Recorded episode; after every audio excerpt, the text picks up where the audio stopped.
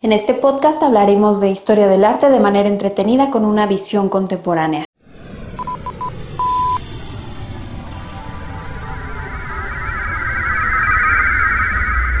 Sepultar el pasado.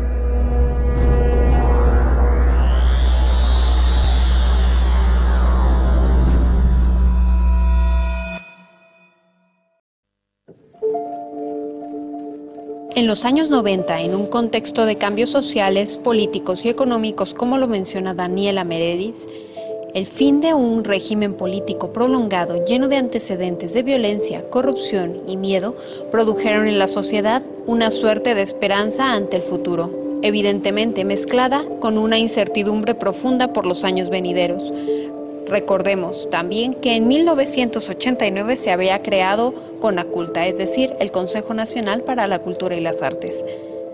En este contexto de agitación y el surgimiento de grupos, como hemos visto a lo largo de esta temporada, hubo uno que irrumpió en la escena, marcando un precedente en el manejo de ciertos temas.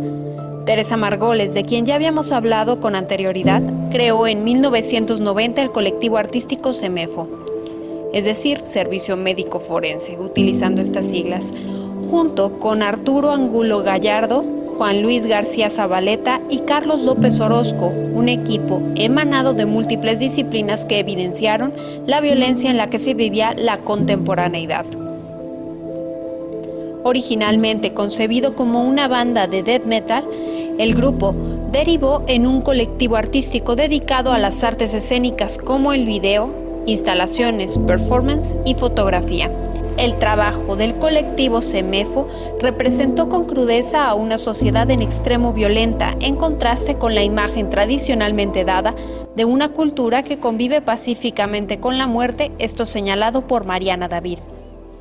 Un contraste muy marcado, pues la convivencia que existía con la muerte era más bien festiva y de normalidad, no desde la crudeza de los muertos. Presentaban materia orgánica, cadáveres, fluidos, que en cuestiones de conservación representaba retos importantes, por lo que se conserva de muchas de las piezas como testimonio más bien la grabación de las mismas, sobre todo en el caso de los performances.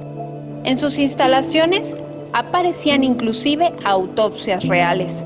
La intención no eran las reacciones negativas, sino sacudir las formas de representación y mostrar un panorama que a pesar de ser incómodo es real se atrevieron a mostrar y a interactuar con elementos que no se exponían con frecuencia, tanto porque no era común como porque políticamente no era correcto.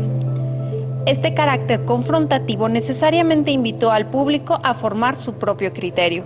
A pesar de que muchas de estas obras tienen más de 30 años de existencia, es importante destacar que el trabajo continúa siendo impactante y no pierde vigencia, pues sigue evidenciando los problemas de la sociedad actual. Continuaremos reflexionando sobre el arte de nuestro país en la siguiente emisión de Sepultar el Pasado. Sepultar el pasado. Desde el Museo Espacio del Instituto Cultural de Aguascalientes.